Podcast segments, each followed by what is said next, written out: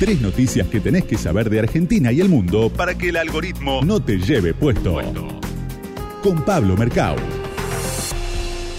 Y como todos los domingos cerramos este programa frío pero caliente, porque estuvimos cálidos nosotros, pero hace un frío. Cerramos este programa frío con Pablito Mercado y los consejos, los datos, lo que tenemos que saber para que el algoritmo no nos lleve puestos. Pablito. Micaela Santiago, ¿cómo les va? Buenas tardes. Pablo? Buenas tardes, noches. Tardes, noches, exactamente. Bueno, les cuento rápidamente. La Argentina esta semana se suma a una iniciativa muy interesante. Eh, acá en nuestro país la presentó el Consejo Económico Social, es un organismo creado para pensar en políticas de mediano y largo plazo, integrado por diversos sectores del oficialismo, sectores empresarios, sindicalistas, sectores de la cultura, movimientos sociales, referentes culturales. Eh, ¿Qué se plantea esta iniciativa a la que se suma la Argentina? Bueno, eh, es una propuesta que originalmente surge de Francia y de Alemania y tiene que ver de los gobiernos de Francia y Alemania, tiene que ver con algo eh, que estamos muy acostumbrados y que se ha tratado en el algoritmo escondido también, que son las fake news.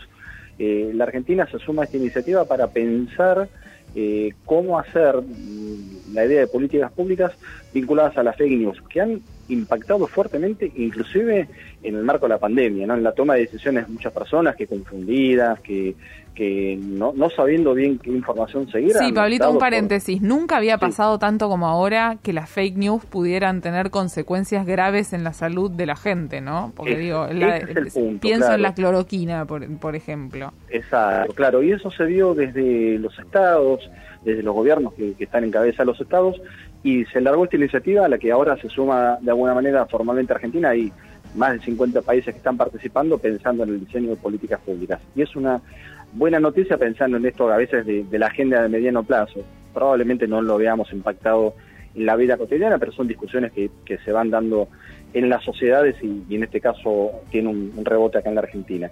La otra cuestión chiquita que queda de la semana todavía tiene que ver con, algo que hace unos días dijo el Papa Francisco. Miren, me pongo algo ecuménico y lo, y lo cito al jefe de la Iglesia Católica. Eh, habló de la propiedad privada y habló de algo que eh, generó algún revuelo en nuestro país también. Eh, dijo Francisco que no hay un derecho absoluto en la propiedad privada. Claro, acá salieron enloquecidos, bueno, mm, consejo también, de nuevo, tal vez enganchando las dos noticias, no tomar a veces cuestiones de manera literal, no hay un ataque a la propiedad privada de parte del Papa. ¿Qué quiso eh, decir el Papa? ¿Que en realidad las cosas son de Dios? ¿Se estaba refiriendo a eso? No, Mi lectura mística sería un tema en el que no tengo tanta tanta autoridad ni conocimiento para hablar, queda claro, ¿no? Sería una herejía de mi parte meterme en ese No, no, fue un chiste. Yo entiendo que se leyó con, con, con, una mirada política desde nuestro país, pero digo, en algún punto también, ¿no? no las cosas no son tuyas, son de, Exactamente, no, no, lo que, lo que él habla es algo que inclusive, digo, para bajarlo a, tierra y seguir con esta, esta línea de casi irónica que, se ha planteado en la discusión, eh, inclusive las leyes argentinas hablan de, del único derecho absoluto, es el derecho a la vida, digo, el, el resto de los derechos están limitados, uno puede perder una propiedad privada en un juicio, por ejemplo, con lo cual digo, no, no es un derecho totalmente absoluto que nadie pueda revocarte, en definitiva. La libertad también se pierde, se pierde cuando una persona es detenida. ¿Qué quiero decir? El único derecho total y absoluto es la vida. Bueno, era un poco la, la discusión. Más en estos tiempos de pandemia, ¿no? Y, ni hablar en tiempos de pandemia, claro, digamos, el tema de la libertad lo hemos visto reflejado como... Lo que pasa es, perdón, pero se solapó el tema de la expropiación de los terrenos en Avellaneda, la noticia del Papa, es como que se juntó todo también, hubo una lectura muy política sobre lo que estaba pasando, política local. uno lee, bueno, es un Papa peronista, que esto, que lo otro, bueno, las historias en, torno a esto que no, no tienen más, más que esta interpretación.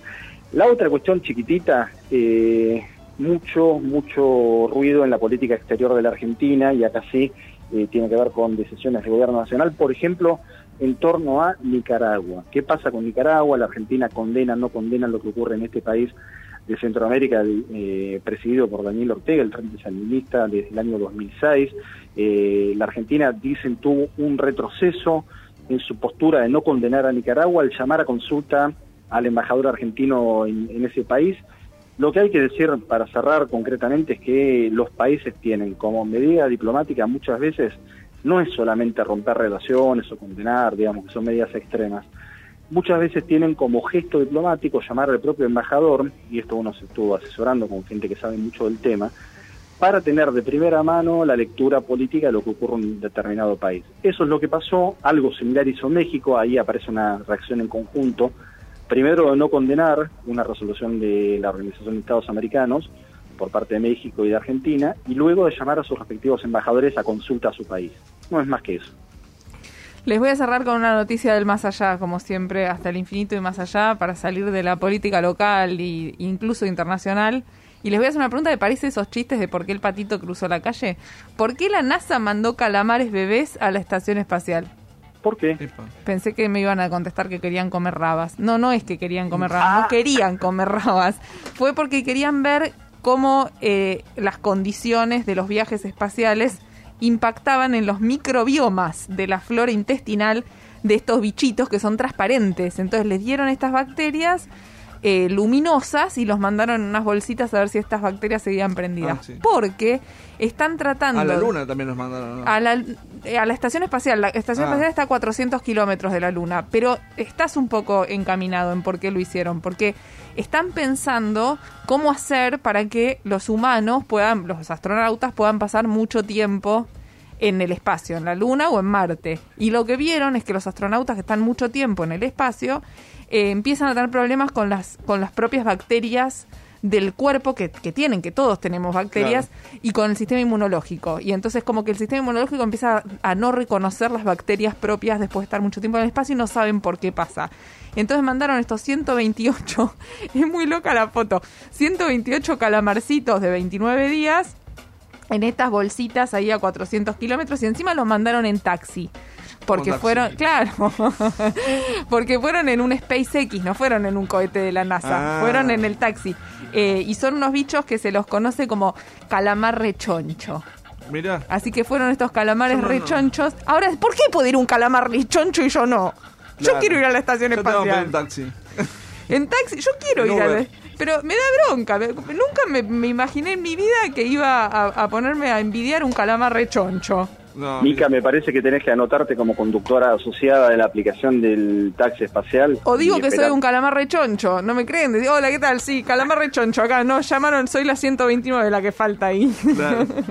Yo quería ir. Muchas gracias, Pablito. Abrazo grande y buena semana, chicos. Era Pablo Mercado con la información internacional para que el algoritmo no te lleve puesto. Santi, nos tenemos que ir. Se nos acaba el programa y bueno, acá en Radio con Vos nos pueden ubicar el domingo que viene a las 19 horas, si no en las redes sociales, en arroba algoritmo 899, en Instagram, en Twitter, y si no en los podcasts. Así que bueno, gracias Micaela Mendelevich. Gracias Santiago Martínez Laino. Gracias a nuestro operador, cumpleañero. Feliz Alejandro cumple. a la locutora. Alejandra Arce, los dejamos con animales políticos y buena semana. Chao.